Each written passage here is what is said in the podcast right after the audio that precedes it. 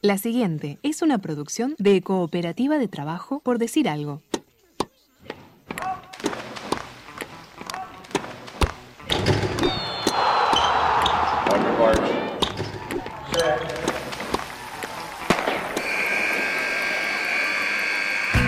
Hay deportes. Y en Por Decir Algo queremos hablar de todos. O de los que podamos desde este momento y hasta las 15. Por Decir Algo. Temporada 7. Temporada 7.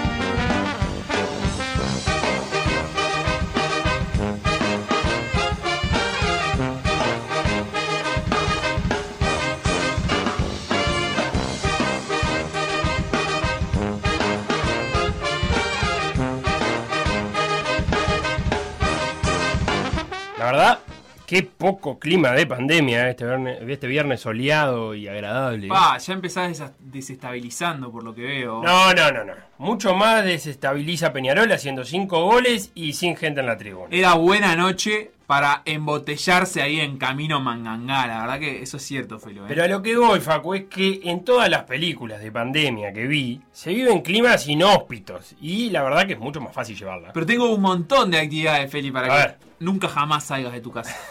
Eh, Ariel Veal, que bajó en una final, fútbol internacional, Sí. ciclismo, todo sin que te tengan que apartar de la televisión. Ah, pero no, está bien, no es mala, pero mirás por la ventana y te vienen esas ganas de abrazar gente que no das más. Ah, Feli, te voy a dar un abrazo. Pero bueno, ta, no, la verdad es que no se puede. Así que abrazate a tu, a tu audiencia, Ah, Felipe. Abrazate virtual. a tu audiencia en esta edición 792 de Por Decir Algo. Un programa que no puede desestabilizar porque nunca estuvo estable. Por decir algo, en vivo, hasta las 15, en M24.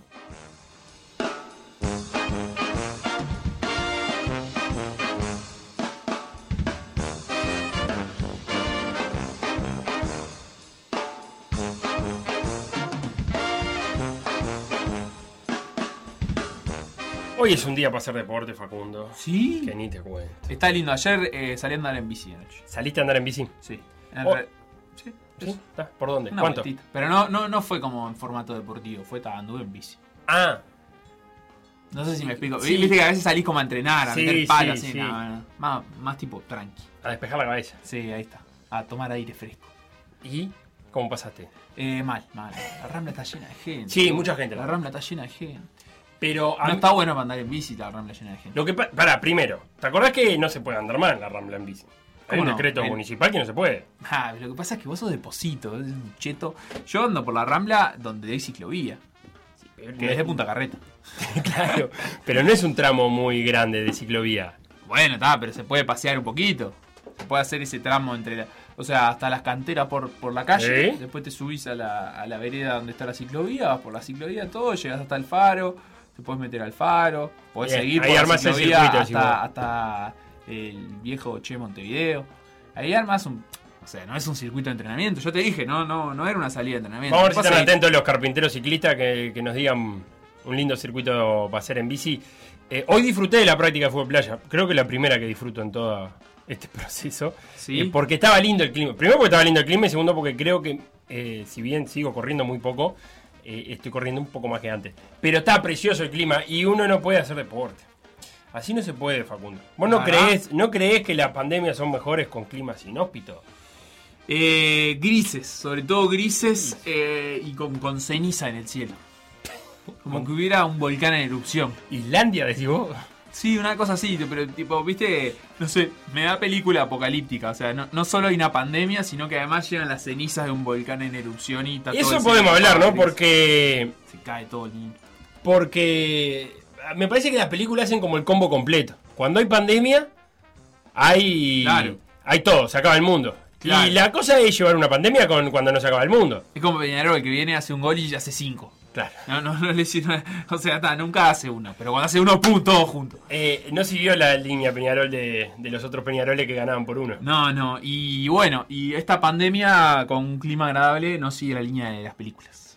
No. Ah, ese es el enganche que hiciste. No, no, qué sé yo, la sé. la- la- la- Por decir algo web. Twitter, Por decir tirá. algo web. Estuvo bien, Beto, a mí eso no la WhatsApp. tiraba. 098-979-979.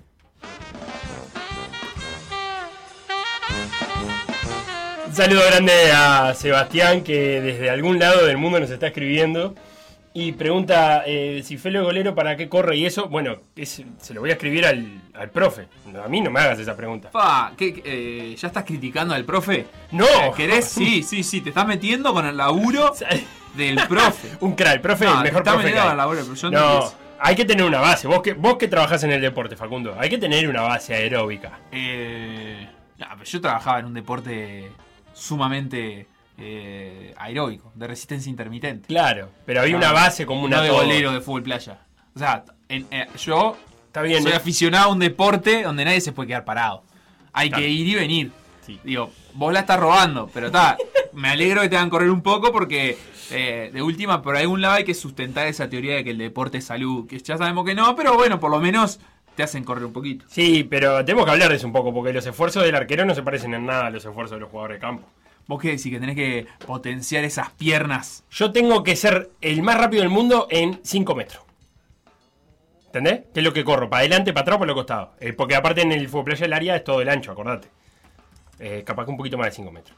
Pero bueno, no importa eso. No vengo a hablar de mí. ¿De qué venís a hablar? Vengo a hablar de que Peñarol ayer ganó 5 a 1. Uh, qué lindo. ¿Y ¿Qué te pareció? Buen arranque de Copa Sudamericana para los dirigidos por La Riera. Me pareció, primero, un partido que Sport Huancayo el primer tiempo jugó eh, de una manera y el segundo tiempo la verdad que no. Se, se ve que el resultado terminó incidiendo mucho en el ánimo de los jugadores. Pero Sport Huancayo salió a disputarle la pelota, demostró un buen trato de pelota y demostró ser muy malo marcando pelotas quietas. Porque eh, por ahí vinieron los, los tres goles de Peñarol en el primer tiempo. Pero después Peñarol, y Larriera lo dijo también, eh, por momentos se vio superado en, en juego por Huancayo. Eh, lo hizo defender más bien eh, en su propia cancha Peñarol y no tanto arriba porque la circulación de pelota hacía que la presión o era muy buena o si no la desbarataba muy rápido. Y Peñarol encontró en las pelotas quietas eh, trabajadas todas, o sea, con movimiento. Cuando digo trabajadas, digo, se nota que hay movimientos previos a que ese centro llegue. Ya sea el de Trindade, el centro de Trindade, que fue una, un tiro libre de tres cuartos de cancha, que la juegan corto y avanza unos metros Trindade y tira ese centro. Eh, o, los, o los corners que hay. En el primero eh, es un movimiento primer palo. Liga Torres, que es un marcador, se resbala. Eh, y el segundo es Torres atacando una pelota Difícil. y Cajelmache cabeceando. Ah, no, vos decís el, el- el siguiente. Claro, pero- No, yo digo, la- el, el gol de Torres me parece un gol difícil de hacer. Es decir, pegarle una pelota eh, sin, sin pararla, sin control, venía medio de aire y, y conseguir desviarla hacia el arco, es un gol difícil. Sí, No sé de sobrepique, porque me parece que ahí la clave es darle dirección, porque la potencia ya te la viene dada el, cor- el Difícil. corner. Típica pelota que termina en el tercer anillo sí. de la Amsterdam. O le pegas con la canilla. Eh, puede ser, sí. Eh, y ahí, ¿sabes qué pasa también? Cuando, cuando un equipo pone una- un jugador en el palo, muchas veces el golero no termina reaccionando hacia ese lado. Si, si bien, no sé si reaccionaba, qué pasaba, porque se quedó parado el arquero. Pero cuando la pelota queda, pasa en un lugar que genera la duda de si tiene que ir el del palo, tiene que ir el arquero, no va ninguno. ¿Entendés lo que digo? Pero vos estás presuponiendo que el arquero tenía algo que hacer en ese gol. Que podía reaccionar. Fue, fue muy rápida. Sí, está bien, pero a mí me gusta que los arqueros reaccionen. Está bien. Un arquero sin reacción, que fue lo que no pasó, que fue lo que pasó en realidad, perdón, en el gol de Huancayo. Que por un, eso es algo que me parece que se tiene que quedar en la cabeza del entrenador de Peñarol y es con la facilidad que llega el gol un equipo ante Peñarol. En este caso con un centro bastante mal tirado y con Liliu, Mucha antici- liga, ¿no? sí, con Liliu anticipando a Formiliano. Y ahí no sé qué pasa con Dawson y su movimiento de pies. El problema es que no reacciona porque no camina bien esa pelota. No sé si es porque nunca la esperó, no la vio. en- Entonces cuando ya la quiso reaccionar ya era muy tarde. Pero termina eso, parado, caminando. Pero como- que se le va muy lejos, no. No sé. ta- También me parece que no, no había demasiada re- reacción posible. Capaz, yo ahí no, no, no, no sé nada. Eh, tal vez podía haber estado ubicado de manera distinta, pero en la posición en la que está ubicado, no fue una pelota fuerte, pero fue una pelota que siempre se, se le pasó lejos. ¿no? Nunca Le pasó lejos cerca. porque me parece eso, que no hubo un buen caminar de la jugada y no termina reaccionando nunca. Pero bueno, eso son cosas a corregir, siempre es mucho más fácil corregir ganando. Eh, algunas confirmaciones, el, el tremendo... que Huancayo para estudiar este partido dijo, ah, Rentista le fue bien en el campeonato uruguayo, vamos a ver cómo defienden los corners. Esa Y- es una confirmación. Entonces, ya que jugamos de rojo, defendieron los corners igual que Rentistas, pensando que, claro, como era un equipo que se enfrentaba bien a los grandes acá en Uruguay, Claro. eh, era la referencia y no, resulta que al final no. Eh, hay una confirmación, aparte de esa que es muy válida, Facundo. El tremendo momento del Canario Álvarez, que renovó contrato por tres años y una cláusula de 20 millones de dólares. Esto quiere decir que si viene un equipo y se lo quiere llevar antes de los tres años, tiene que pagar 20 millones. Siempre sucede que a veces eh, se negocia y se puede acceder por menos plata, pero es una cláusula alta.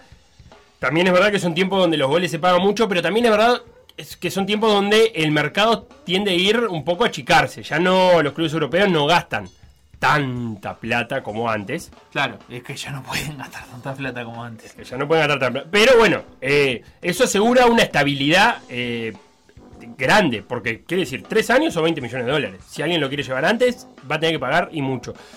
Eso es una buena noticia para Peñarol que termina confirmando eh, que los nueve, que el 9 que estaba precisando lo tenían en su casa. Y esto es un reconocimiento también a Mario Saralegui, que eligió el Canario Álvarez por sobre todo los nueve que tenía en su momento, incluido Chisco. Eh, Decís que se merece un reconocimiento, Saralegui. y bueno, lo bancó. aparte lo bancó en el momento. Pará, lo bancó Claro, en los primeros caliente. partidos. Eh, sí, y en los primeros partidos que Canario Álvarez no hacía goles. Que es lo más normal del mundo, que un 9 que esté debutando en primera, que, que le tome un tiempito a hacer goles. Ahora arrancó y no para más. Eh, ni que hablar lo de Facundo Torres. Y algo que me resultó interesante también fue la entrada de Agustín Canovio.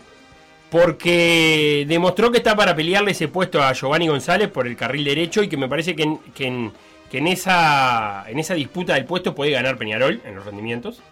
Eh, o puede perder a Costa y el Mono Pereira y que Giovanni vuelva al lateral derecho y Agustín Canovio vaya por el volante. Sentí una profunda alegría Por Agustín. cuando Canovio generó esa jugada de gol. ¿Qué gol el quinto? Pero como si fuera su tío, ¿entendés? Ajá. O sea, fa, qué linda historia, ¿eh? Decir que bueno, un partido para la Sudamericana, el quinto gol, está, como que no es tan importante, pero eh, esa historia, ¿viste? Del, del, del, del héroe que eh, consigue su objetivo, pero a medias, y después lo pierde, y como que se tiene que recuperar y volver. Sí, el, el camino del héroe. Claro, ahí está, y, y como, como todo la- el drama de la historia, ¿no? Eh. Y, y me parece que Canovio lo ha vivido, porque además, eh, no sé si por elección propia o bueno, porque jugar en, en los grandes en Uruguay es así. Recuerdo que, que cuando hizo su aparición en primera edición en Peñarol y, y jugaba bien, pero de repente no hacía goles, eh, se hablaba mucho y como que él daba entrevistas diciendo que estaba trabajando el aspecto mental y para las definiciones y no sé qué. Y todo eso no debe ser agradable para un jugador. O sea, ¿por qué tenés que salir a dar esas explicaciones públicamente? De, de si trabajás tu cabeza o no. Bueno, en fin, pero él como, como que entró en esa. Y ta, evidentemente, en su momento no, no le dio los efectos que él quería, porque por una razón u otra terminó fuera del equipo. Y, y bueno, por suerte tuvo un buen rendimiento en otro club. Eh, por suerte digo a nivel personal del jugador, ¿no? Pensando como en esa parte. Y ayer como que para primera aparición en esta, en esta nueva etapa en, en el club en donde él quiere jugar, porque por lo menos así lo, lo ha manifestado siempre, eh, como que me dio alegría. Dije, va, qué bueno, que, que me gusta que a los jugadores le vaya bien. Como en, en su momento a Ocampo en Nacional, que en un momento estaba como muy criticado y llegó hasta finales y metió tres asistencias. Me gusta, ¿qué querés que te diga? Me, me- me pongo como si fuera eh, familiar de ellos.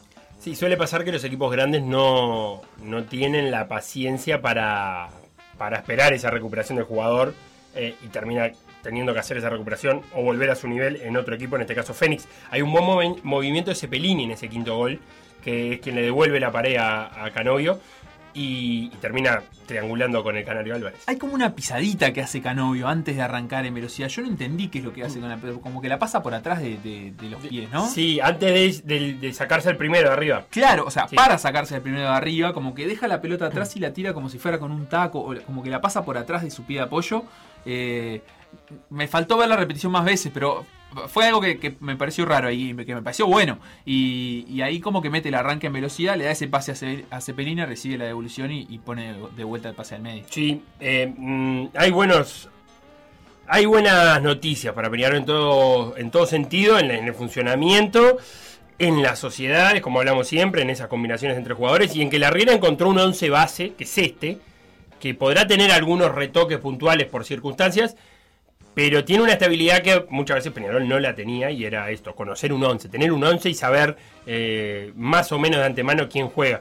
Hay que ver cómo se acopla el argentino Musto, que por lo que comentan todos, tiene nivel como para ser titular, entonces veremos cómo queda configurada esa mitad de la cancha. Y después con Olivera, el ex rentista que viene de la Almería, que va a llegar sobre el fin de semana y tendrá que hacer la cuarentena correspondiente y se sumará a los, a los trabajos de, de Peñarol. En el otro partido de este grupo, Corinthians, ¿Por qué no se lo dejó a rentistas en Almería durante clausura? eh? ¿Se al final. Eh, Corinthians empató 0 a 0 con River Plate paraguayo en- de visita. Y el jueves van a jugar Peñarol Corinthians en, en San Pablo. Es un partido donde Peñarol, obviamente que si se trae un puntito, va a arrancar eh, eh, de, de buena manera esta sudamericana. Recordemos, pasa uno solo. Pero si no, me parece que el empate de Corinthians en Paraguay le da una chance de Peñarol de mejorar esa performance de Corinthians. Porque River Plate no creo que sea un equipo eh, que, que vaya a mantener su nivel mucho tiempo. Así que ¿Pudiste ver algo de ese partido? ese 0 a 0 aburrido. Porque, porque también me, me- va eso, ¿no? Fue un, fue un 0 a 0, pero ver qué, qué mostraron los equipos. Yo la verdad es que no tuve po- oportunidad de ver nada. eh, como para también poder animarse a decir, bueno, qué, qué, qué poderío tendrán estos equipos realmente. Es, es algo que sorprenda de que River, por ejemplo, pueda meterse a dar pelea.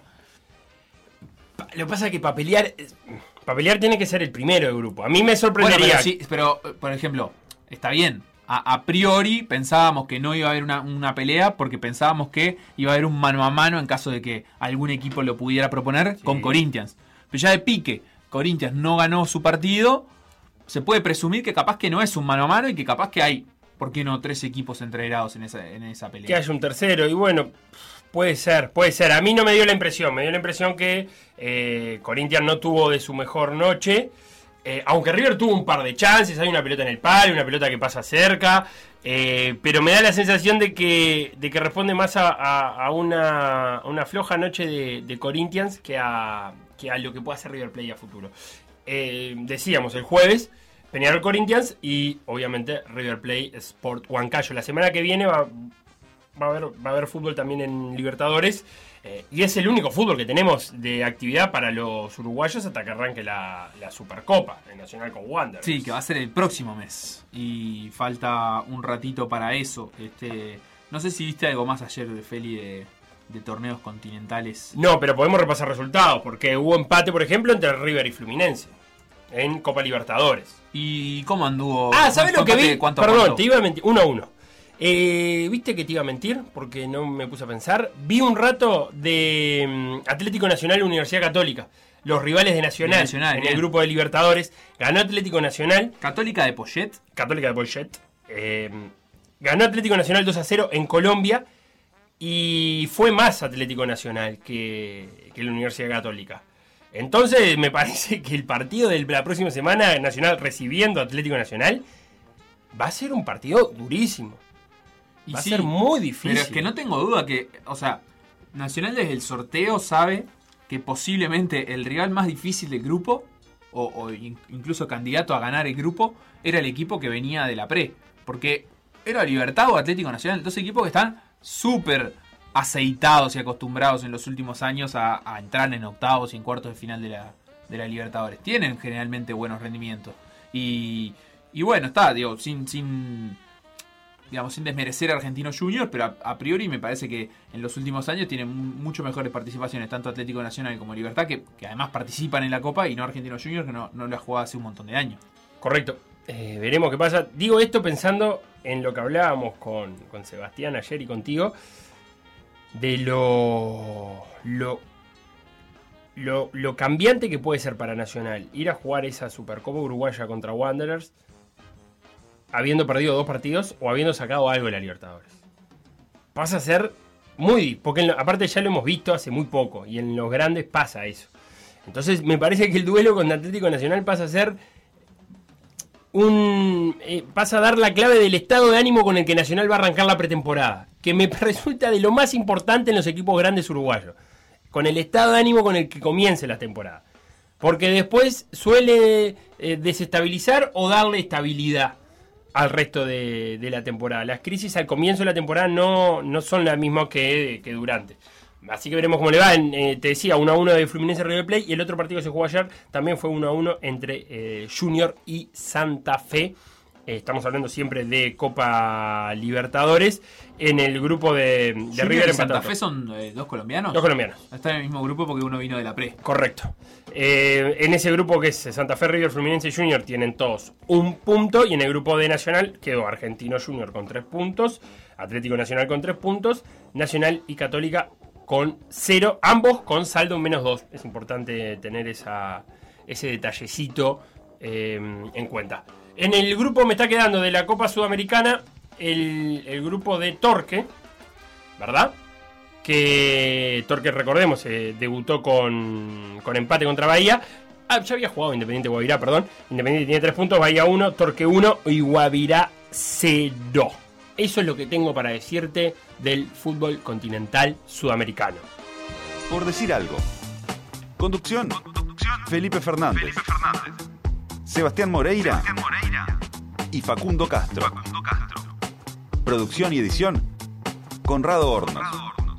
Todos los deportes. En Por decir algo.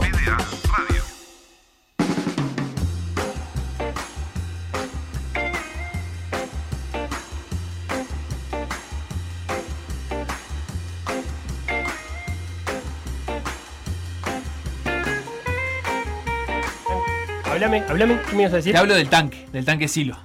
¿Te parece bien? Qué buena noticia. Como ¿Viste lo que tío, como tío del tanque Sisla, porque fuiste Sisla. Fuiste Silva. el tío de Agustín Canovi. No, no, pero Y ahora, como tío no del tío tanque Silva. Me cae mal el tanque Silva. ¿En serio? Y sí. ¿Por qué? No sé por qué. No, Pero- me, no pero- me cae en gracia. No, igual me alegro mucho por esta noticia. Pero para ahora me vas a contar la noticia, pero contame antes eso. Eh, no es un. Pero me parece que el No, tanque. no, es un jugador que, que- que tenga muchas antipatías en el ambiente. ¿No? Vos decís que sí. Ah. Ah, yo lo tenía mejor conceptuado. Me parece de esos tipos que en la cancha, no, no, obviamente gente que, no- jamás vas a conocer personalmente, Sí, ¿no? claro. Pero que en la cancha eh, tiene como un eh, una competitividad que hace que algunos lo quieran y otros no. Me parece Ah, sumame- pero sumamente válido. Como el bicho Silvera, por ejemplo. Eh, sí, claro. Ah. Claro, me parece ese, ese tipo de, de- de jugador que genera esas cosas. Pero. Digamos, siempre como deportista, ¿no? Eh, y, Pero acordate y que el futbolista es un ser humano. No, y me alegro mucho porque era una historia complicada. Eh, eh, se había sometido el tanque Silva a un tratamiento de, de fertilidad para tener un hijo, Correcto. básicamente, y eso le había dado un doping positivo. Y le había costado una sanción que prometía ser por dos años. Y bueno, el delantero que ahora tiene 40 años, eh, hoy en unas declaraciones que consigna Fútbol Uy, estuvo comentando, bueno, hubiera sido más fácil retirarme y empezar a disfrutar de, de otras cosas de la vida, pero yo sigo disfrutando del fútbol y quería, quería que me sacaran esta sanción y jugar. Y bueno, recibió finalmente esa- ese aval de la, de la AFA, la, la Comisión de, de Disciplina, el Tribunal de Disciplina de la AFA, Sí. eh, que lo habilitó para jugar y ahora está pronto para firmar con cualquier equipo. Y está. Tiene ganas de jugar al fútbol, de seguir haciendo goles. Y mientras él Que es lo tenga que ha hecho toda su vida. Sí, ¿Cómo? que es lo que ha hecho toda su vida. Ah, hacer goles. Sí, un Eh, fenómeno. Pero mientras él tenga ganas, además, Facundo, no hay nada que lo impida. Por acá Sebastián dice que no le puede caer mal a nadie. El ¿Viste? Que, que estoy loco. Y bueno, qué sé yo, está, está todo bien, no sé, ¿no? Pero además no es que me cae mal, es. esas- esos, esos tipos que eh, capaz que no querés que gane. Pero si quiere decir caerte mal, eso. No sé. Es- Bueno. Es, es como un deseo de ahí dentro de la cancha. Bruno aporta el dato que el tanque Silva es el mejor gritador de goles del Uruguay Ah, bueno, o, o del mucho- mundo, ¿eh? Muchos festejos, muchos O festejos. del mundo. Yo no diversos. sé si me quedo solamente con Uruguay. A mí me gusta cuando grita fuerte y se le marcan las, las venas acá Sí, del cuello, sí, ¿viste? hay mucho sentimiento ahí. Sí. Eh, los carpinteros ciclistas que los había convocado sobre circuitos, nosotros metemos ruta, pero como circuito nocturno hacemos la rambla de la ciudad de la costa desde la playa hasta el Pinar. No sé desde qué playa muy bien, porque... Desde la playa de Carrasco, donde está el arroyo Carrasco. Ah, bien. ¿La ubicás? Sí, hasta el Pinar. Está bien, porque hay ciclovía, ¿no? Por la Rambla. De la, de la ciudad de la costa. Sí, no, no- ¿es una ciclovía o es una vereda? De la Pero es como una ¿por qué veredita. siempre me confundo Ciudad de la Costa es eso. Eh, Que no es lo mismo que Costa de Oro. No, la Costa de Oro es más. Más, más para allá. Sí, creo Claro, que sí. Ciudad de la Costa. Ponele. Eh, ta, después hay alguien que no quiere recibir las noticias de 24, pero un saludo a Héctor Recordón que también eh, nos que escribe. recibir- Todo siempre. el mundo quiere recibir las noticias. Bueno, Feli. está, pero Vale, por favor. capaz que se equivocó. Pídanlo ya en su celular. a Eh. Vamos a una tanda y seguimos con mucho más. Eh, vamos a repasar Ariel Bear. Vamos a repasar ciclismo, que se terminó el Tour de los Alpes. ídolo, Ariel y el domingo hay Lieja, Bastón Juan Lieja. Ariel. Y mucho Wow, más. Lo que pasó por decir algo, revivirlo en pda.uy o buscar los podcasts en Mixcloud o Spotify.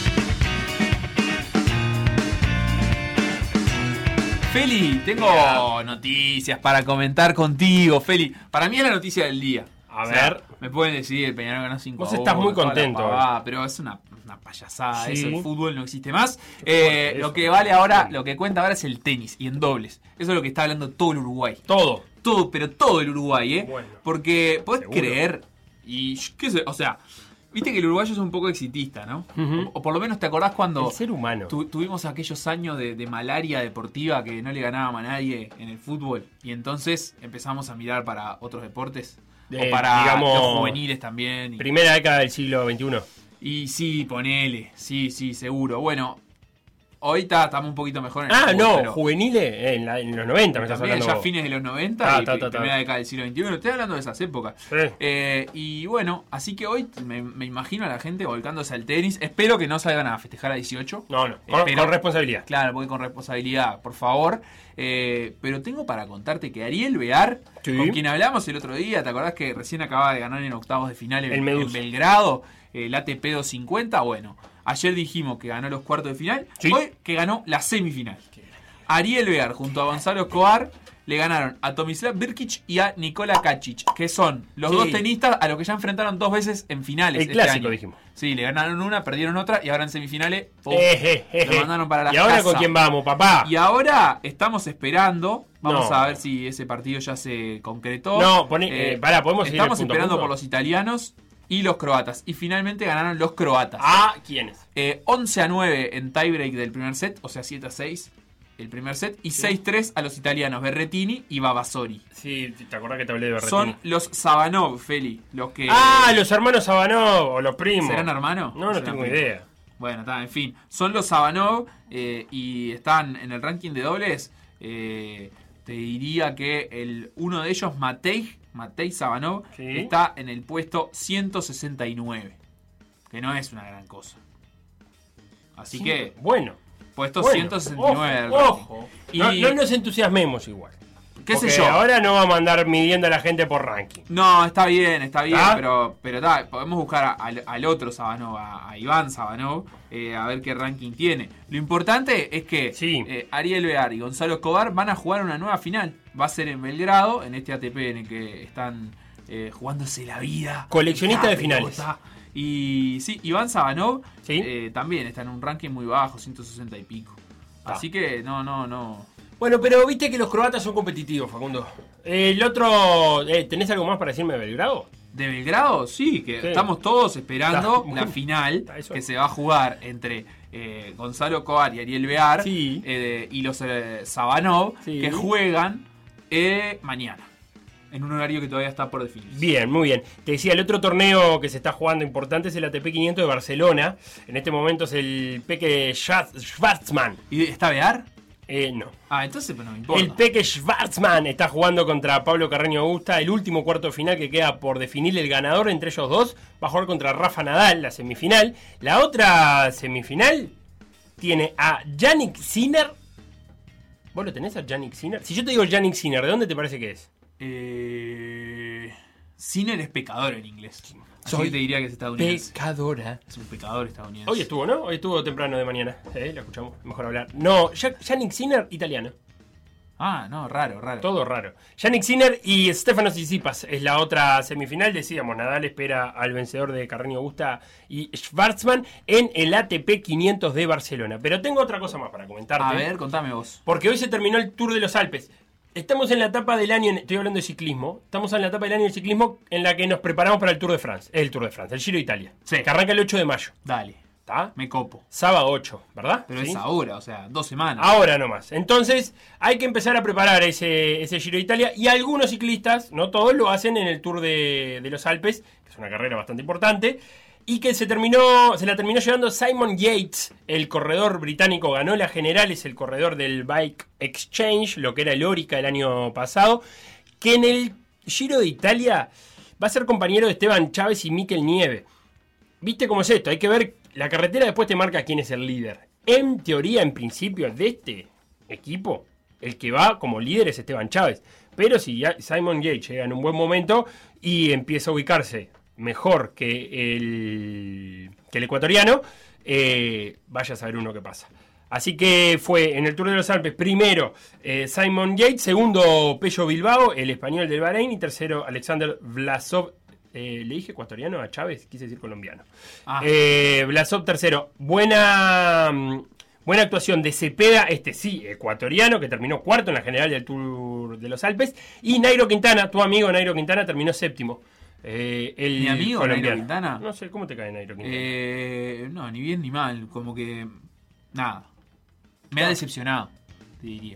¿Estás decepcionado? ¿Por qué, Y Facundo? sí, como que a veces eh, me veo hinchando por él, pensando, fa, qué lindo estaría. ¿eh? Y vino Egan Bernal, ganó cosas, vino el ecuatoriano Carapaz, ganó cosas, y Nairo ahí, hace años que nada. Bueno. ¿No? está- ¿Miento? está- no, está bien. Y ta, y yo como Esto hincha de los ciclistas sudamericanos duro, quiero ¿no? que ganen, y, y Nairo ha sido una decepción para mí. El domingo hay un carrerún, la Lieja Bastón Lieja. Es una de las clásicas, es muy linda, recomiendo verla por los paisajes y por porque el clima primaveral en estos tiempos en, en- en Bélgica es muy lindo. Eh, es, el que, es la carrera que cierra el tríptico de las Ardenas, ya hemos hablado de esto la semana pasada. Entre semanas se corrió la flecha balona y la ganó Juliana Lafilippe para alegría de, para alegría de Sebastián Moreira pero ¿Cuánto ciclismo? que es el, de, el, el del club de fan de Julián Alaphilippe eh, en Uruguay. Así que el, el domingo prácticamente los mismos ciclistas que corrieron la, la Flecha Balona y la Amster Gold Race eh, van a correr la Lieja Bastón Lieja con Julián Alaphilippe, con Primo Roglic en la vuelta, con Tim Vellens, con Alejandro Valverde, que a sus cuarenta y tantos ya sigue dando, sigue dando batalla.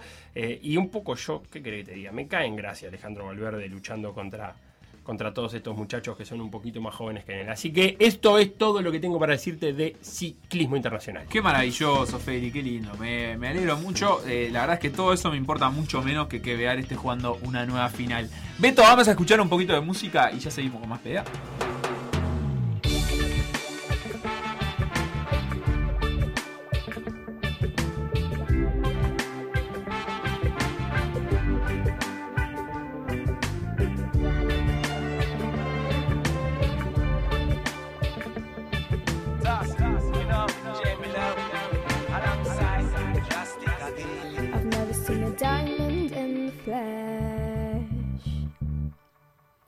I cut my teeth on wedding rings in the movies, and I'm not proud of my address.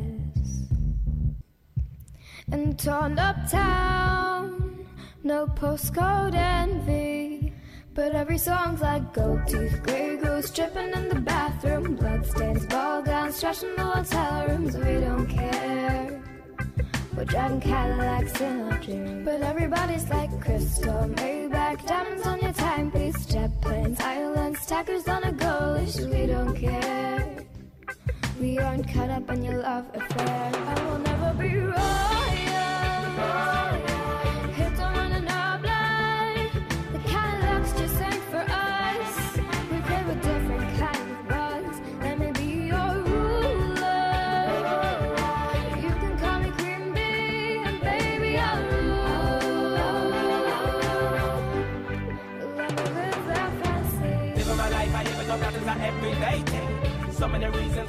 I be celebrating. The birds and the bees, they singing like them in the choir. Kicking back with Jamie Lou, Ross, Angel, and Mariah.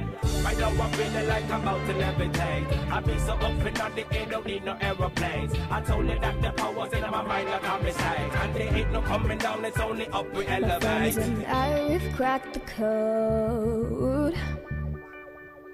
We count our dollars on the train to the party. And everyone who knows us knows they were fine with this. We didn't come from money, but every song's like gold teeth, gray goose dripping in the bathroom, bloodstains, ball gowns, trash in the hotel rooms. We don't care. We're driving Cadillacs in our dream, but everybody's like crystal, Maybach, diamonds on your timepiece, jet planes, islands, tackers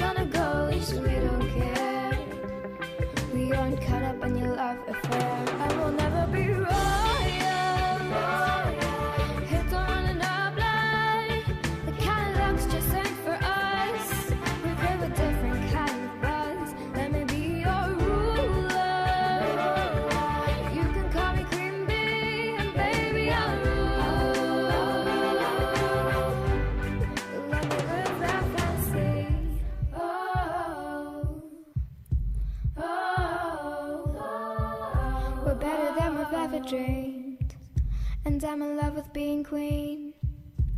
Oh, oh, oh, life is great without a care. We aren't caught up in your love affair. Enjoyment would be your life. Now have no time to in a mix up and a quarrel. As long as I give me love and strength, I will enjoy. I'm not rich, but life to me is such a joy. So many eagles around in the world. So give thanks for waking up every morning. For food up on the table and the clothes that you wear. For giving me a studio to make them aware. I will never be royal. Hips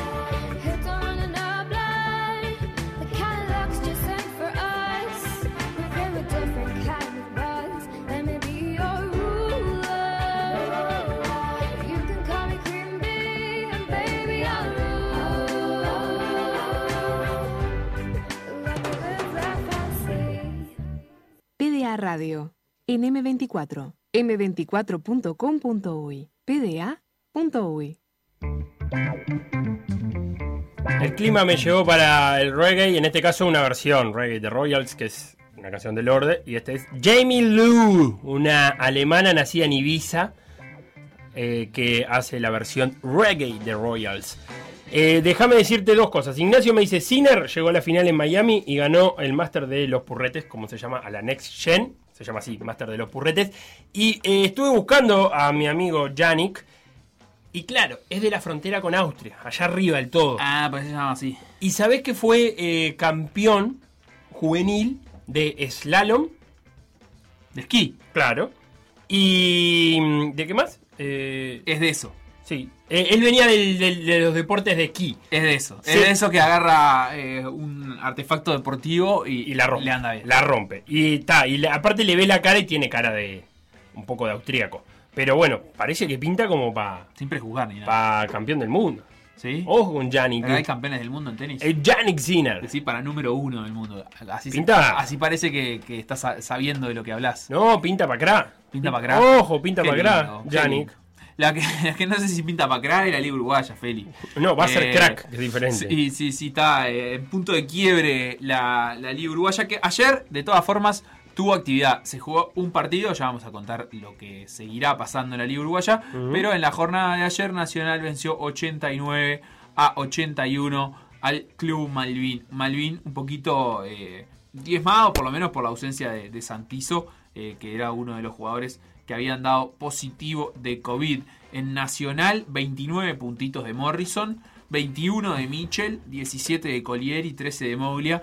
Eh, el quinteto titular ahí eh, fue el que mejor anduvo. Nacional que también estaba eh, diezmado porque no estaba Manuel Romero, que no, está no dio positivo, sino que está aislado por un contacto con un positivo. Recordemos que Manuel ya tuvo el coronavirus, así que esperemos que no lo vuelva a tener porque no está. ¿Quedó no primero Nacional? Eh, Nacional, en este momento, en lo que respecta a la tabla de posiciones, la Liga Uruguaya está primero, Ah, ¿ves? Porque si no te lo pregunto, no lo decís. pero no en, la, no en la tabla de puntos perdidos. ¿Me explico? ¿Esa tabla dónde está? Está primero con 6 partidos ganados y 3 partidos perdidos, mientras que Olimpia y Urunday, también tienen 6 partidos ganados, pero solo 2 derrotas.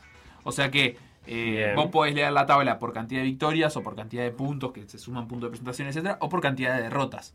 Y pensar en cuál es el equipo que ha perdido menos. Eh, Mira la pregunta que te voy a hacer. Eh, los que perdieron 20 a 1, Sí. ¿llevan el punto de presentación? No. Eh, pa, es una gran pregunta. Yo, yo eh, sí, creo que sí, no, no, no, no está afectando eso. Está. Porque si no. eh, Sería mucha diferencia. Sí, nada, se, se- ten- tendría que, que leer bien cómo fue la, la corrección al reglamento con respecto a estos, a estos casos, a estas situaciones.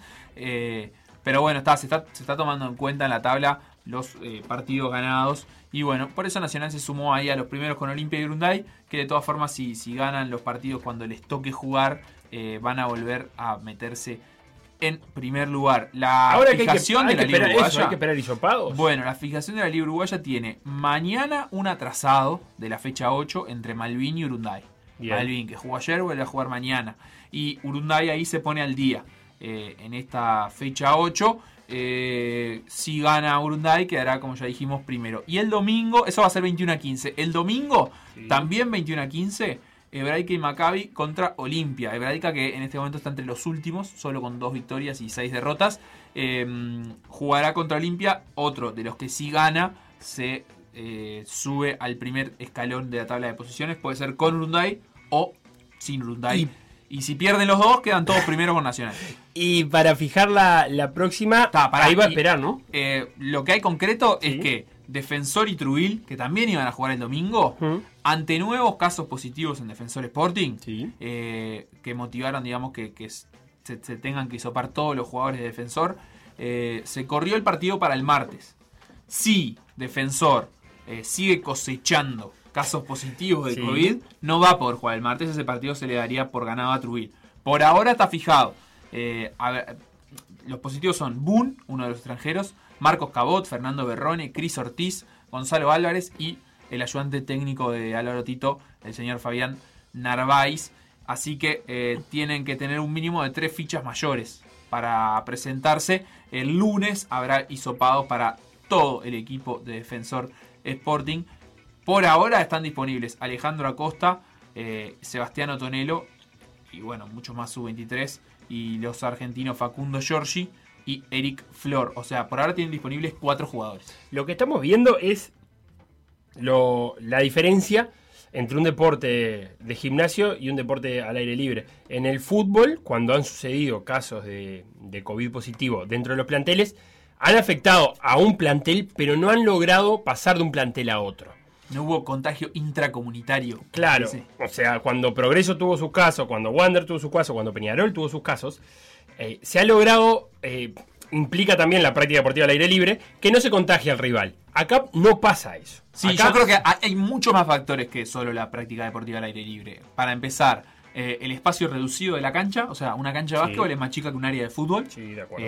Quiero ver si jugando en ese espacio durante el tiempo que juegan al básquetbol, al aire libre no se contagian igual. Está bien. Capaz que los epidemiólogos dicen que no, o capaz que la evidencia. no, la calidad del no. contacto, digamos. Y lo otro es que de fútbol se jugaban, bueno, en una época sí se jugaban dos partidos Sí, por semana, tres pero, días. pero de básquetbol hay como un montón de actividad, ¿no? Entonces una vez que además eh, los contagios ya empezaron a ser no solo en un club, sino que en varios, eh, nada, ya hay al menos No, seis equipos. Pero lo que ha pasado, por ejemplo, eh, y que escuchaba al colega Martín Charquero decir eso, es que Capitol eh, dio algunos casos positivos, enfrenta a Defensor y luego de ese partido explota eh, el COVID en Defensor. Bueno, eso ya había pasado en la liga pasada. ¿Te acordás que eh, Nacional tuvo sus casos positivos y se fue a enfrentar a Aguada y entonces después empezaron a dar positivos en Aguada, Sí. eh, que en esa tarde eh, rara donde Sí. termina apareciendo Vale en la cancha, todo, también se estaban por confirmar hisopados positivos de Aguada, o sea, una cosa bastante rara en, en ese sentido, pero sucedió y, y ya se venía viendo o presumiendo que eh, el- los, los- los partidos en sí eran espacios de, de- de contagio posible. Y lo voy a enganchar con otra cosa más.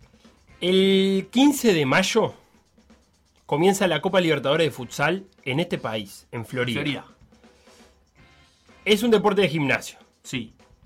Eh, es un deporte que eh, se debe, supongo que para que se realice, está considerado profesional. Porque acordate que la, eh, la última comunicación de la Secretaría Nacional de Deporte hablaba de deportes profesionales y que involucraba el rugby y la Bueno, su- de su hecho- Superliga. Hay jugadores de futsal que tienen contratos. Sí, los No, menos. no la, la estructura no es profesional. Claro, pero son los menos. Sí, los menos. Eh, Conmebol tiene vacunas que van a llegar la semana que viene. Las donadas, las donadas no, las conseguidas a través de la intermediación de Luis Lacalle Pou. A mí me resulta, me resultaría muy extraño que Conmebol no destine. Y primero, vamos a arrancar por algo. No llegan a vacunarse los jugadores que van a jugar el 15 de mayo, no le da el tiempo para tener las dos dosis y generar eh, los anticuerpos para eh, poder evitar las fases más peligrosas del coronavirus. Con una primera dosis se baja sustancialmente, eso también es verdad.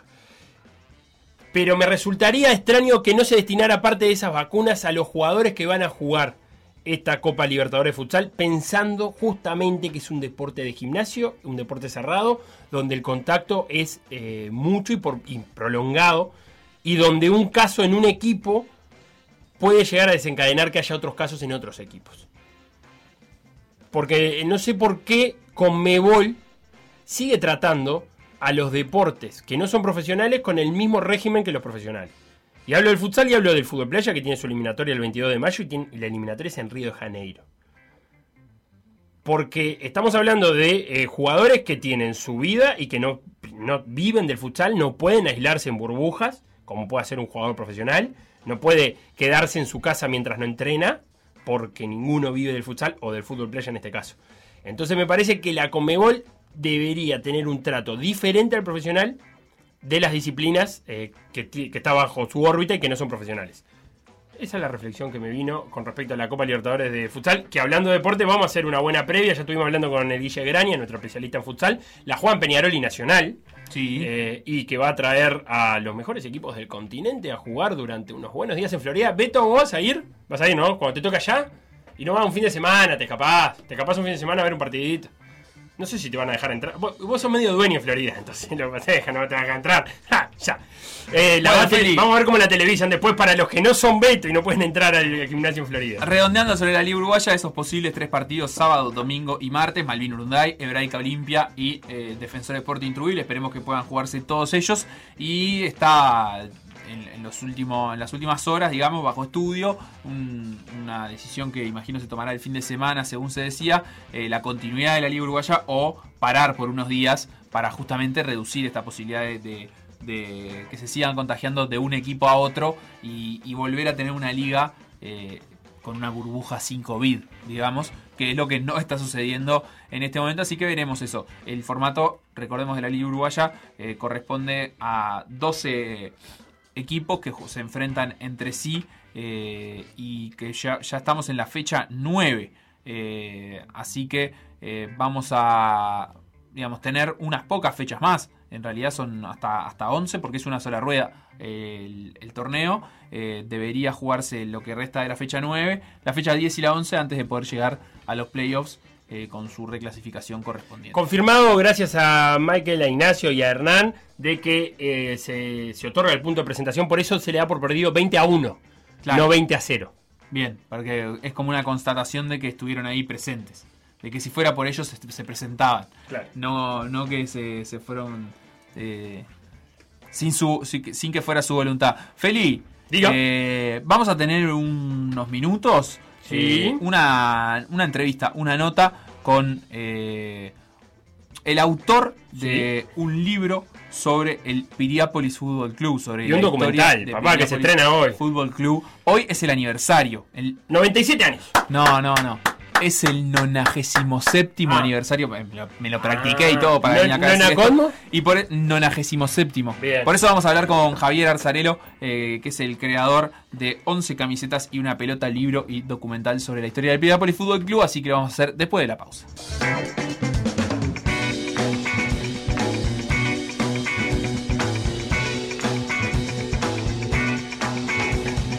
Por decir algo. Instagram, Por decir algo web. Twitter. Por decir algo web. Facebook. Por decir algo. WhatsApp. 098-979-979.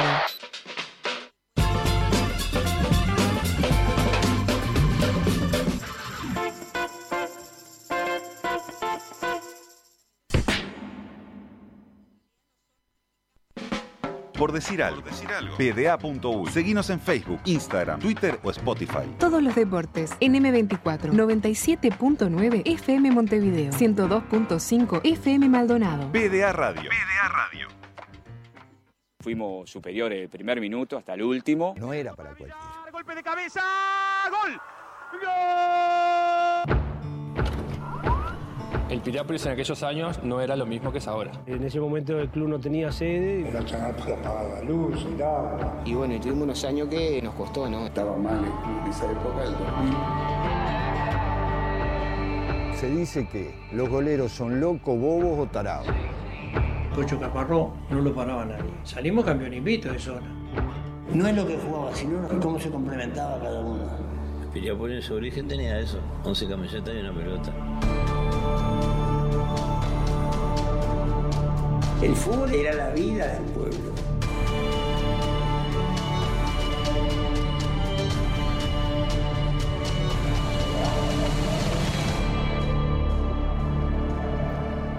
Eso que escuchamos es el tráiler de la película que se va a estrenar hoy a las 8 de la noche, 11 camisetas y una pelota y estamos en contacto con su creador, con Javier Arzarelo. Javier, ¿cómo andás? ¿Cómo andan? Mucho gusto. Este, bueno, muchas gracias por la, por la llamada. Eh, primero felicitarte porque el tráiler es espectacular. Eh, aquellos que no lo puedan ver, búsquenlo, eh, porque habla de una, me parece a mí, de un, de un producto de altísima calidad, tanto en, en, en audio, en imagen, pero también en edición. Eh, me imagino que hay cierto orgullo en haber creado e- ese producto. Sí, sí, ni que hablar. Este, el que llevó adelante eso es RQM Media, se llama, una productora audiovisual que es gente de allá de, Piriápolis, que bueno, que presentaron el, proyecto allá en el año 2008, 2018. Este, y bueno, yo fui un poco la, la parte del narrador y el que estuve involucrado en el tema de la, de la investigación histórica. Y la verdad que cuando vi el tráiler, eh, yo me esperé un buen producto porque los conozco y sé cómo laburan. Pero cuando vi el tráiler no lo podía creer porque era una cosa de... Ya eras estrella de cine. Eh, pa, eh, y, lo- y con lo peor que tuvieron que lidiar ellos fue con mis actuaciones. Este, eso fue lo peor que tuvieron que editar y bueno, y ver. Pero está, no, quedó la verdad que quedó impresionante. Este, tremendo laburo se mandaron. Este, Agustín Lorenzo se llama el editor y el camarógrafo y Gastón Pechea que fue un poco de la producción y, y lo que es el guion. Ya que estamos en esto, hagamos la promoción. Esto se estrena hoy a las 20 horas. Sí, a partir de las 20 horas, este, ahora en un ratito este, van a estar los enlaces disponibles en, las- en nuestras redes, tanto Facebook, y Twitter o Instagram. Y básicamente va a estar en YouTube un enlace y el otro es nuestra página institucional, una página web. Bien, y que el documental cuenta la historia del Piriápolis Fútbol Club. Sí, cuenta, narra la historia este, de- del club, que cumplimos hoy 97 años. Este, y bueno, todo surgió a partir del año 2017 cuando este, se me vino a la cabeza hacer un museo en el club. Este, yo escribí otro libro anterior a este que se llama Lejano Oeste, que habla un poco de, de todos los clubes de, de- de la zona oeste de Maldonado, que son más, más eh, son memoria de los jugadores. Me- yo los entrevisté y me iban contando cómo jugaban todo. Y bueno, a raíz de eso yo fui a buscar material de- del Club Piriápolis este, y bueno, cuando encontré un- una habitación llena de copas, documentos, actas de fundación eh, y cosas, dije, no, eh, esto tenemos que, que- ordenarlo y organizarlo porque hay mucho patrimonio histórico. Y bueno, y le dije a eh, que era el presidente en ese entonces, este, Héctor Sandamil, que no sabía cómo ni cuándo, pero yo ahí iba a ser un museo porque era una injusticia tener tanta historia tirada, este, literalmente, eh, eh, en una habitación. Y bueno, y ahí- Javier, vos dijiste, eh, hoy cumplimos 97 años. ¿Cuál es tu vinculación con el club? Mirá, yo jugué en el Babi Fútbol, la cancha está a dos cuadras de, de mi casa, este, y actualmente soy directivo. ¿De qué jugaba el joven Javier Arzarelo? Eh, ese era un puntero derecho livianito, este, y después, me, me- como era rápido y no le hacía un gol a nadie, me pasaron para el lateral derecho. La historia clásica del puntero. Sí, este, me pasaron para el lateral derecho, entonces ta, la, la- la virtud que tenía era que era muy rápido, entonces pa- me- este, jugaba poquito, pero era rápido, y ta, me tenían que pasar varias veces para poder sacarme de arriba. Javier, eh, hablabas de ese, de ese cuarto que encontraste y me, me resulta aparte, primero, eh, que eso es mucha suerte, ¿no? Encontrar eh, un equipo que por lo menos, aunque sea desordenado y un poco olvidado, tenga eh, algo donde recurrir para, para contar su historia. Muchas veces, y te leía en, la nota de la diaria, era eh, relatos orales que se van perdiendo a medida que los, los protagonistas se van, se van muriendo. Claro, a ver, ¿qué pasa? Nosotros generalmente conocemos la historia que vivimos nosotros y bueno, y lo que vamos, este, a medida que pasa el tiempo, lo que vamos viendo. Lo que queda para atrás queda y generalmente no nos interesa mucho. Este, y, y bueno, yo me empecé a interesar, digo, para conocer qué era el Piriápolis antes de... Yo, me pasa que me crié en la época del, del esplendor de Piriápolis, año 90, con un cuadrazo, este, que ibas a la cancha a verlo ganar. No sabías por cuánto iba a ganar, pero sabías que iba a ganar.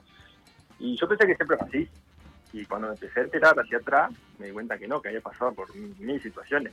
Este, y bueno, me interesé. Este, y bueno, traté de rescatar un poco los relatos de esa gente eh, que jugó y, que no mueran con eso. Este, el relato o la foto, o las imágenes, o, o imágenes que van a ver en el documental hoy, que, eh, que me di con ellas sin querer que iban a morir en un cajón. Entonces la idea es eso, mostrarlo, porque historia tenemos, tenemos casi 100 años, este, y fuimos el primer cuadro ahí de Piriápolis, en la época que se estaba construyendo el Argentino Hotel. O sea, historia por contar ahí, muchísima. Y aparte no solo del club, sino de la ciudad de Piriápolis, porque habían este, acontecimientos que iban de la mano eh, el club con la ciudad.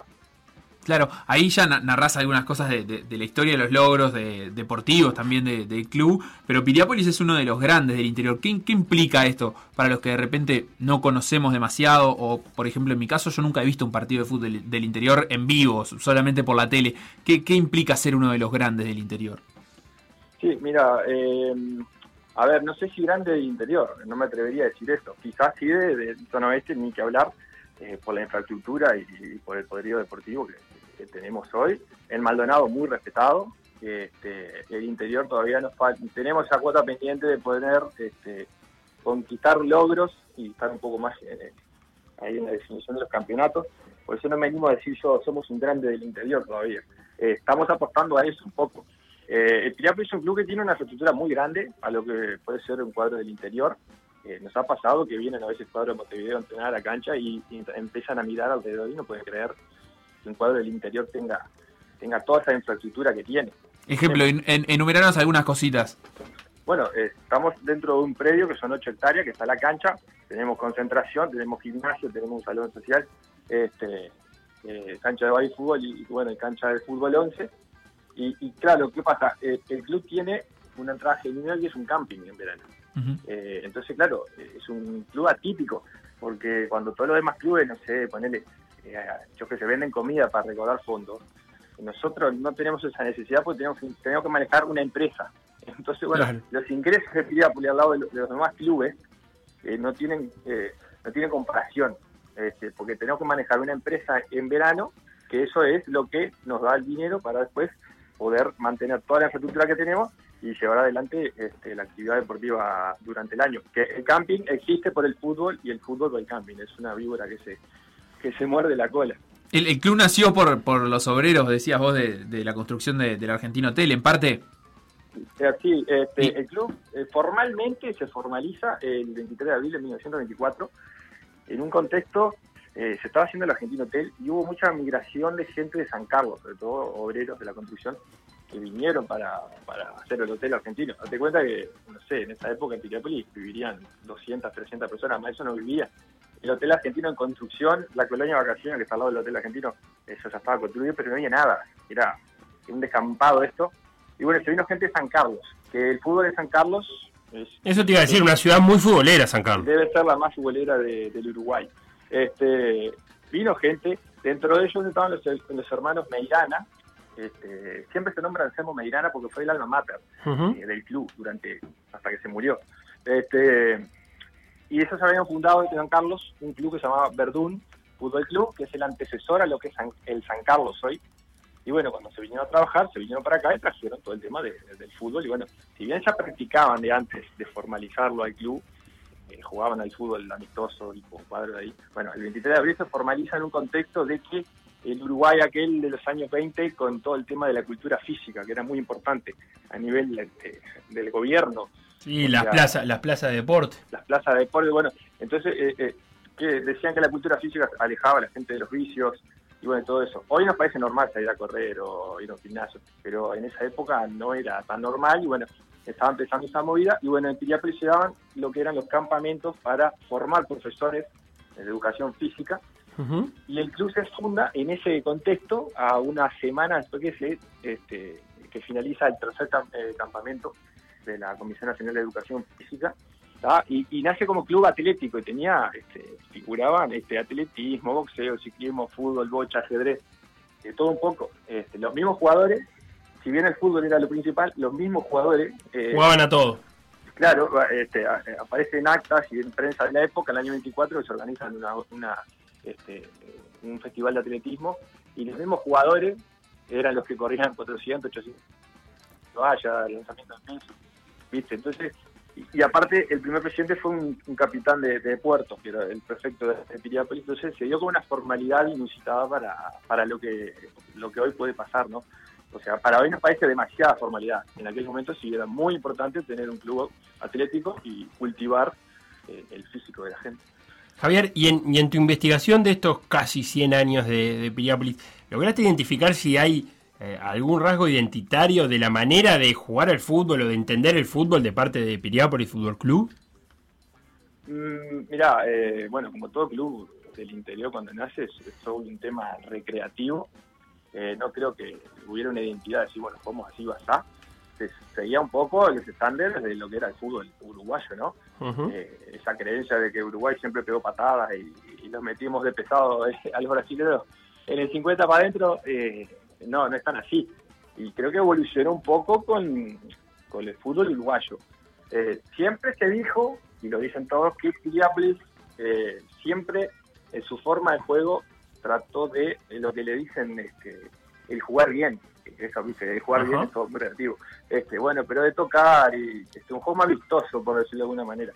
Este, pero digo, han habido cuadros que jugaron muy bien. Mira, justamente ayer con un amigo vimos un video del año 95, de una fin- la final departamental con Atenas, este, y el cuadro jugó muy bien. Y después hemos visto cuadros de Piriápolis también salir campeones que no jugaban como le, este, como le gustan a los líricos. Eran metiditos atrás y contragolpe. Y chao. Entonces, viste, por identidad es, es un tema bastante, como para polemizar bastante. Y el, el Piriápolis Fútbol Club tiene todas la- las formativas, digamos, se nutre de sus propios jugadores. Sí, tenemos siete categorías de, baby fútbol. A partir de los cuatro años empiezan a jugar y después tenemos su 15, su 17. Y bueno, eh, y una reserva que se juegan los de 18, 20, 20 y pico. Y tal, las primeras. Y nos nutrimos de ahí y, también de jugadores de la zona de la zona oeste de Maldonado, lo que es España Azúcar, lo que es Gregorio Aznar. Siempre jugadores de, de- todos lados, no somos un club que únicamente de gente de Piriápolis. Eh, eh, reunimos la zona también, más allá de, de- la ciudad. Y ya que esto, estoy hablando contigo, Javier, esto es algo que, que tengo que decirlo al aire de eh, hace rato que le, le debo un informe al fútbol del interior y la pandemia, porque los clubes del interior se han visto afectados muchísimo. Vos hablabas que eh, una de las de la fuentes de ingresos genuina de los deportes, de los fútbol- de los equipos del interior son las entradas que venden, porque aparte son bastante, convocan mucho. ¿Cómo, cómo sobreviven en este caso el Piriápolis Fútbol Club eh, la pandemia y cuáles son las expectativas que hay por parte de- de- del cuadro?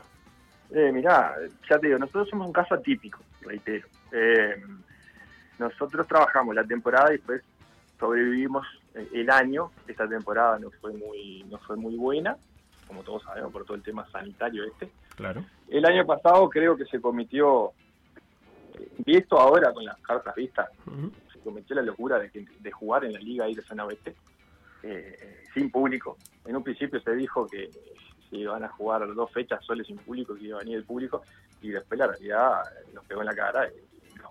Eh, a ver, nosotros teníamos otra espalda, jugamos, pero los clubes están fundidos, o sea, pero fundidos, no, les- no les queda eh, nada.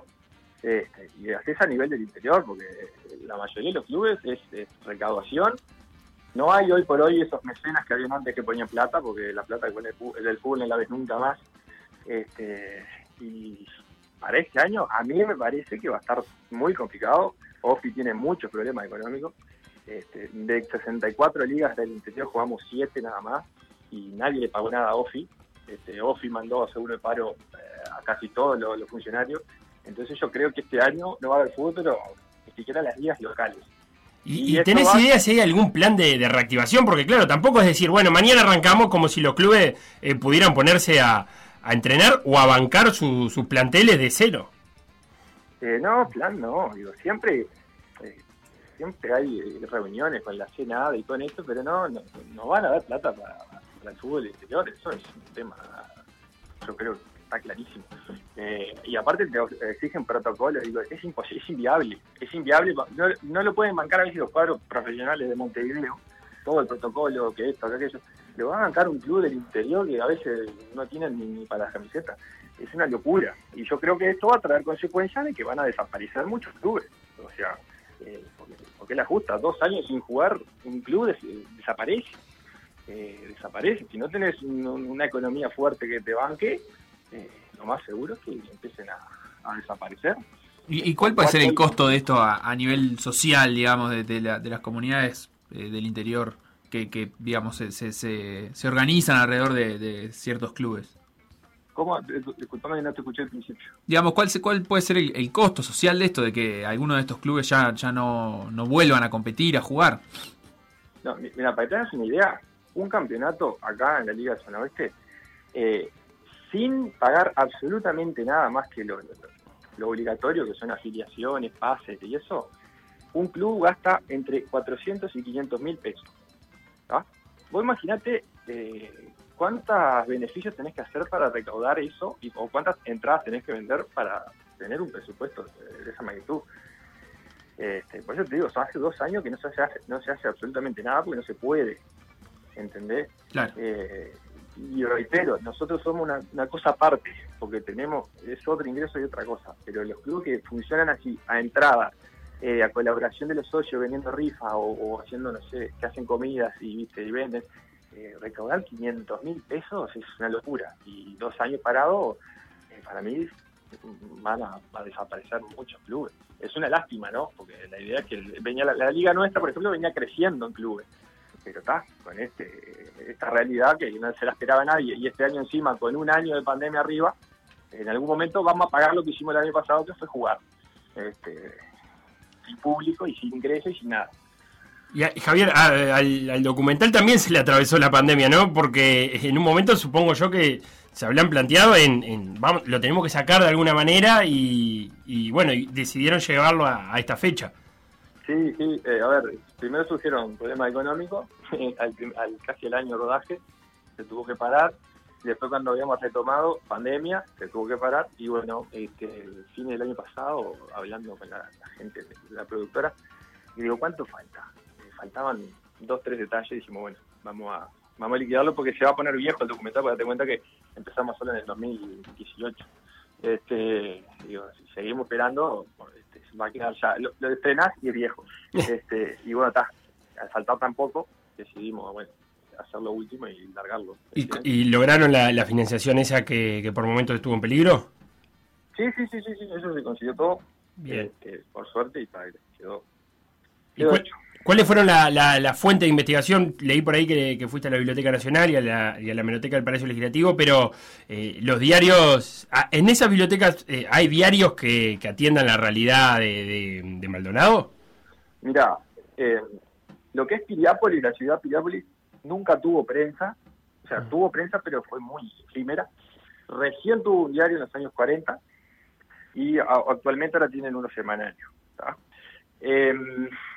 La documentación que consulté sobre todo los años 20, 30, 40, que no tengo testigos vivos para hablar con ellos, así que me cuenten, eh, tuve que recurrir, bueno, a la Biblioteca Nacional, a prensa de San Carlos, como el diario La Democracia de San Carlos, que tiene, ellos tienen su propio archivo desde el año 22 hasta acá. Y bueno, después acá en, la Biblioteca Nacional encontré prensa de Pan de Azúcar, que si bien Pan de Azúcar estaba a 10 kilómetros de nosotros, tuvo mucho más prensa en aquellos años. Este, y bueno, diarios de, de Maldonado. Y te digo más, hasta diarios capitalinos, porque el, el primer partido que juega Piriápolis este, aparece en el diario El Día. Este, porque era muy importante para la gente esa anunciar que tenían un club y que iban a jugar contra tal cuadro. Entonces era una formalidad muy grande, como cartas que mandaron a, a la Comisión Nacional de Educación Física en aquel momento diciéndole que se habían fundado un club. Este, Para avisar. Sí, entonces tuve que eh, revisar mucha prensa de, de, de la época este, y bueno, ni que hablar de las actas de, funda- de fundación y las actas de los primeros años que, encontré en el club que estaban, como te dije, tiradas este, y bueno, dije, "Ta, esto lo tengo que guardar porque hay- mucho valor histórico este, acá. Javier, antes de despedirnos, me gustaría hacerte una pregunta que en realidad te tendríamos que haber hecho al inicio, pero situanos geográficamente al Piriápolis Fútbol Club. De repente la gente que capaz que incluso va a Piriápolis pero no conoce el club, dónde queda, dónde está el camping. Bueno, el club, eh, si vas en ómnibus, te bajás de la terminal y enfrente está el club y bueno, y el camping, que es el predio, es, el- es todo lo mismo. Este, a- a- ahí tenemos la cancha de baby fútbol y la cancha de mayor y bueno, y van a ver que está la entrada del camping.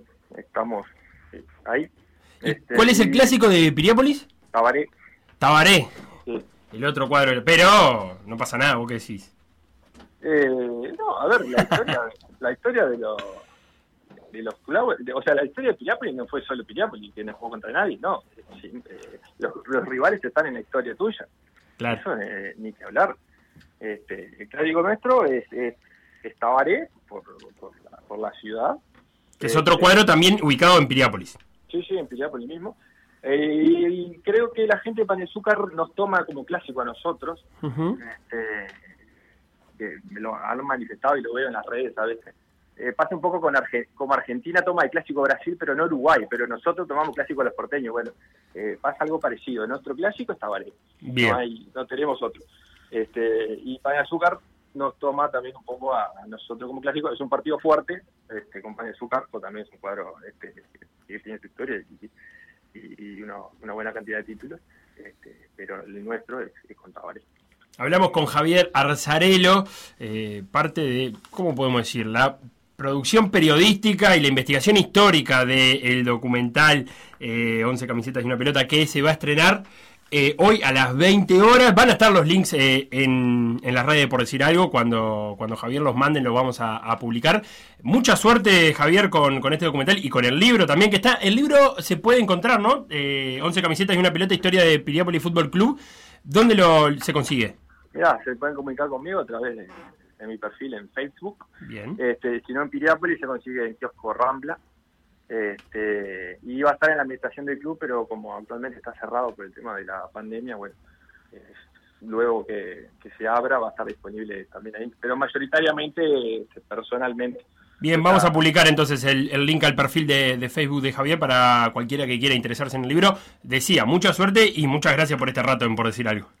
Bueno, no, gracias a ustedes por la llamada.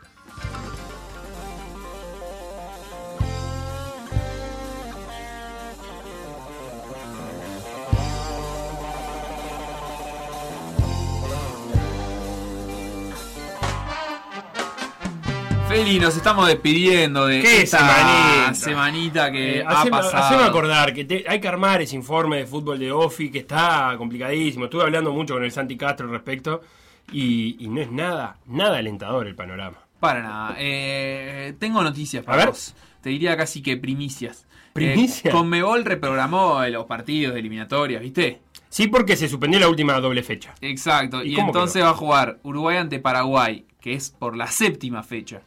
el 3 de junio Ajá. en Montevideo y contra Venezuela por la octava fecha el 8 de junio. Ah, o sea que los como próximos visitante. partidos Los no próximos son partidos que no son debemos. Ni la quinta ni la sexta fecha que se Bien. reprogramarán para septiembre y octubre. Esas serán Argentina y Bolivia. Los partidos contra Argentina y Bolivia. Así que Uruguay tiene Paraguay y Venezuela por delante y luego Argentina y Bolivia. Eh, ¿Qué te parece esto? Sale ganando Uruguay, ¿no?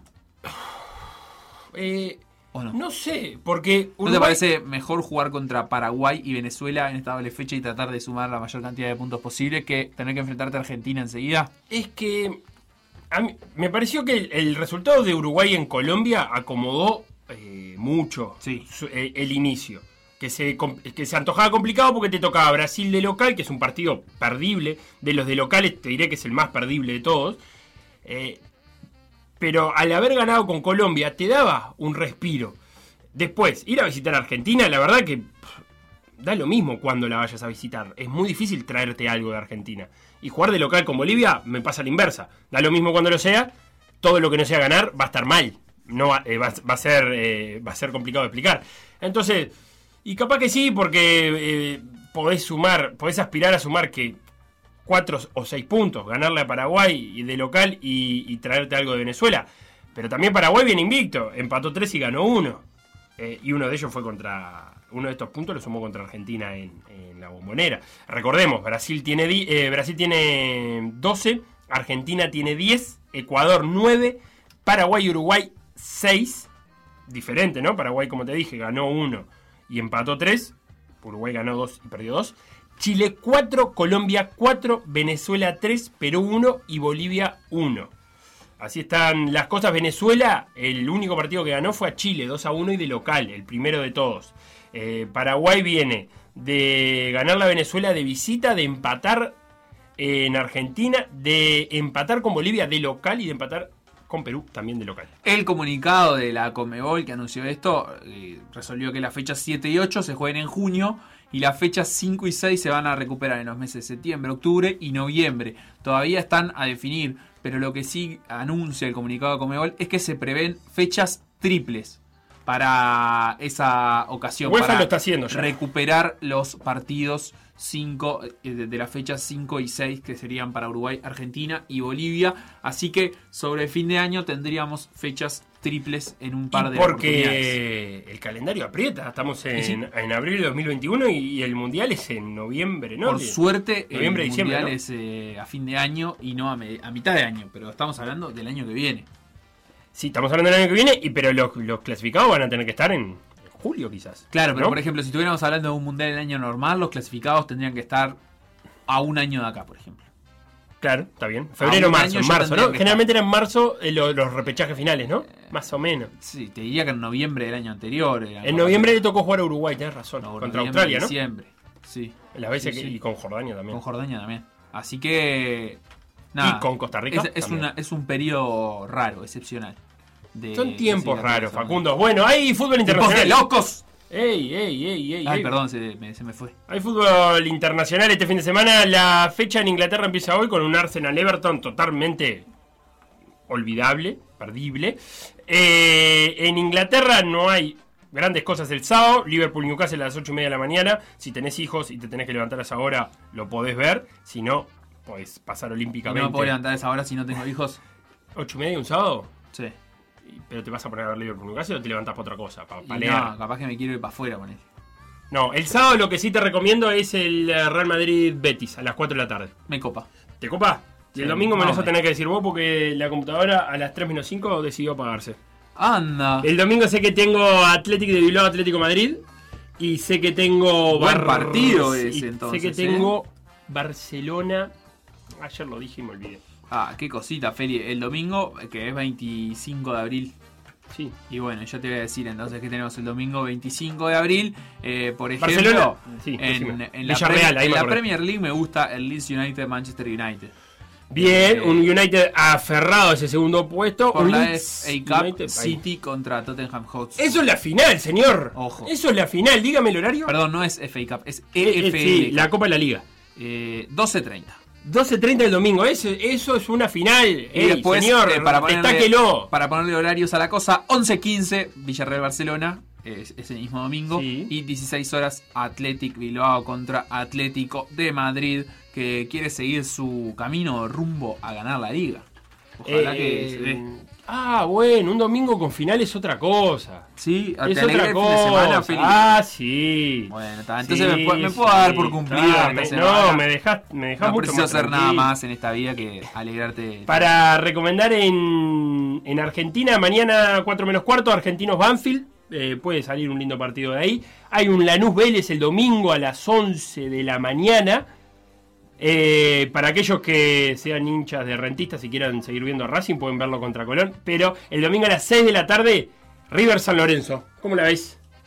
Buenísimo. ¿El domingo, 6 de la tarde? Sí, me encanta. Está, listo. Eso es mi recomendado de Argentina, que después no tiene otros tantos partidos interesantes. Bueno, Feli, llega- ha llegado el turno de despedirnos. Me No, parece, la alegría de haber compartido este espacio contigo. Todo por la misma plata al aire de M24. Eh, la próxima semana, creo que, ¿qué, qué podemos prometer? Tendremos copas internacionales. Eso lo podemos prometer seguro. Eso seguro. Y bueno, y yo también quiero recordar a la gente que mañana Es tu hay cumpleaños. el mejor tenista uruguayo de la Ah, no, actualidad, Ariel que se llama sí. Ariel Bear. Va a jugar una final, así que estén atentos, porque mirá si ¿Vos sale estás- campeón de vuelta. ¿Vos, vos, vos estás haciendo todo eso por, por la camiseta?